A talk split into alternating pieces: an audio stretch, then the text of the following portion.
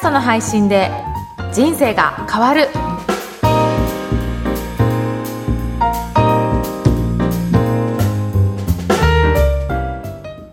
こんにちは、小ラボの岡田です。こんにちは声ラボの上田です。岡田さん今回もよろしくお願いします。よろしくお願いします。今日のテーマは何でしょうか？はい。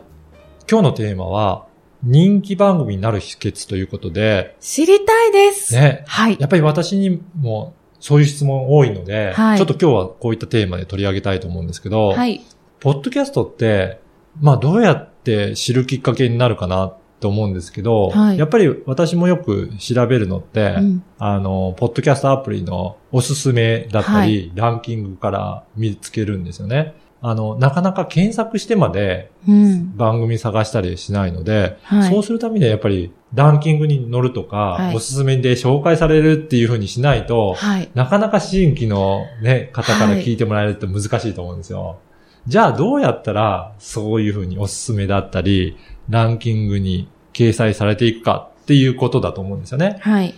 やっぱり配信して何もしない状態だと本当に誰にも見つけてもらえないので、うん。そこは初めのうちはある程度いろんなことを工夫しながらやっていく必要があるかなと思います。はい。例えば、はい。私なんかブログや、あとはツイッター、フェイスブックとかいろいろやってるので、配信するたびにはい、そこで、えー記事を書いたりとか、あとはツイッターでこんな内容ですよっていうのをお知らせしたりとか、はい。Facebook でもお知らせしたりとか、うんまあそういったことをやって、まずは自分のちょっと周りの人かはいら、ちょっと聞いてもらうとか、はい。そういったことにして、えっ、と、おすすめすることによって、うんだんだんアクセスが増えていくうんっていうのがありますね。うんうん。だからそういった、いまずは周りの人から、はいとりあえず聞いてもらうっていう努力が必要になってくるかなと思います。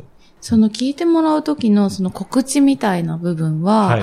こう割と放送の中身をこう丸々載せる感じですか、それともなんかこうタイトルだけ載せる感じの方がいいですか？あ、の、私はある程度はい文章として書いてるんですよね。うんで、それの理由としては、はい。ブログとかだと SEO といって、はい。あの、やっぱり文字検索された時に掲載されるので、ある程度はい。文章を書いてないと、はいそこにも引っかかってこなくなるので、ああ、そうですよね。ただ全部が全部ね、はい文章で書けるかって、やっぱりそんなことないので、はいそこで興味持ってもらった人にうん聞いてもらうっていうこともある程度必要かなと思いますね。なるほど。うんじゃあなんとなく、7、8割ぐらい文章にするっていうのはいいかもしれないですね。のもいいかもしれないですね。はい。ある程度人気が出ると、はい。逆うん。にちょっと隠して、はい。ね、お楽しみのような 聞いた人のお楽しみっていうのもやり方としてはいいかなと思うんですけど、まあ最初知ってもらうときは、はい。ある程度書いて、はい。検索にも引っかかるような状態にするのもいいのかなというふうに思ってます。なるほど。うん。あとは、はい。やっぱり聞いてみたいと思った人がいたとしても、はい。まだまだポッドキャストってどうやって聞くのっていう人も多いと思うんですよね。うんはい。そういった時のために、やっぱり使い方っていうのは、はいしっかりと説明してあげないと、うん聞きたいなと思った人が、やっぱり聞けない状態になったりとかするので、あの、例えば iPhone の方は、こういう風な、あの、アプリで、はい。ここから調べて、はいえー再生してみてくださいっていうような、ある程度、私なんかのホームページにも書いてあるんですけど、はい写真付きで、はい。どこのボタンを押せばいいかっていうのは分かりやすく書いてはい説明するのは必要かなと思います。はい。そうですすね。特に、あの、私は、女性はっていうわけではないと思うんですけど、割とこう、ものを見た方が、写真を見た方が、あここのボタンを押せばいいんだっていうのは分かりやすいので、い岡田さんのホームページのように、うんこういう風なナビゲートを、写真を使ってナビゲートする、していただけると、うんすごく、あの、使い方が分かりやすいなと思いました。はい。そうですよね。どのアイコンか、そこでどこの場所かっていうのね、なかなかね、はい分かりづらかったりするので、はいそういったことも丁寧に説明してあげると、やっぱりいいなと思います。はい。で、もし、直接そこでお会いしてる場合だったら、その場でやってあげるのもいいかもしれないですね。ちょっとお借りして、はい。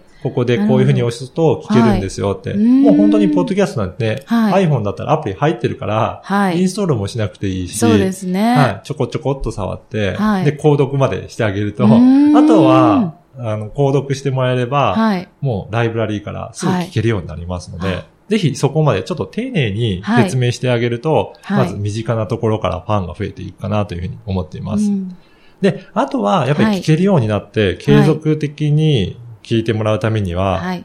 大きなこととしては二つ大切なことがあるかなと思ってます。はい一つ一つは、やっぱり楽しめる番う組。んうん。で、もう一つは役に立つ番組っていうところがあるかなと思います。い、ろいろランキングとかでも、はいあの、上位に来てる番組って、まあ楽しくて、かつ、はなんかその中にも役に立つ情報があるってなるとうん、そうすると、あ、また聞いてみたいなっていうふうに思えるかなと思います。うん。特にポッドキャストを聞いてる人って、はい。なんか勉強したいとか、はい結構向上心ある人が多いような気がすそうでるんですすよね。よね。ははいい。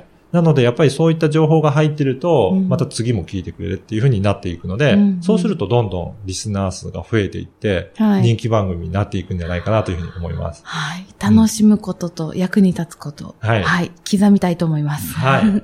ぜひ参考にしてみてください。はい。ありがとうございます。今日は人気番組になる秘訣をお伝えいたしました。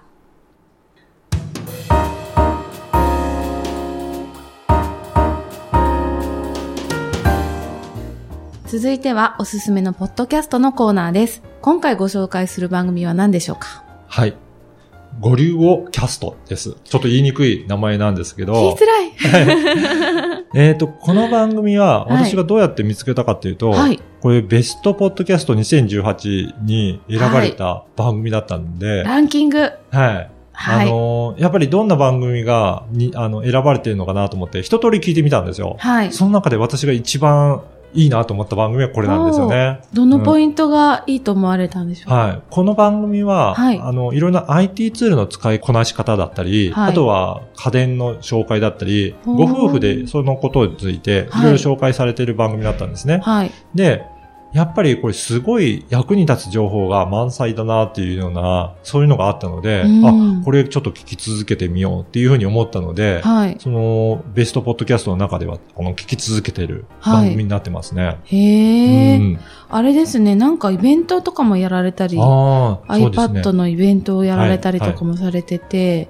今、あの番組のエピソードのちょっとタイトルを見てるんですけれども、はい。あとは目標の考え方とかです,、ですとか、その IT に限らずに何かこうあ暮らしを良くするねこと、それこそ役立つことを、はいあの話されてるってことですよね。そうですね。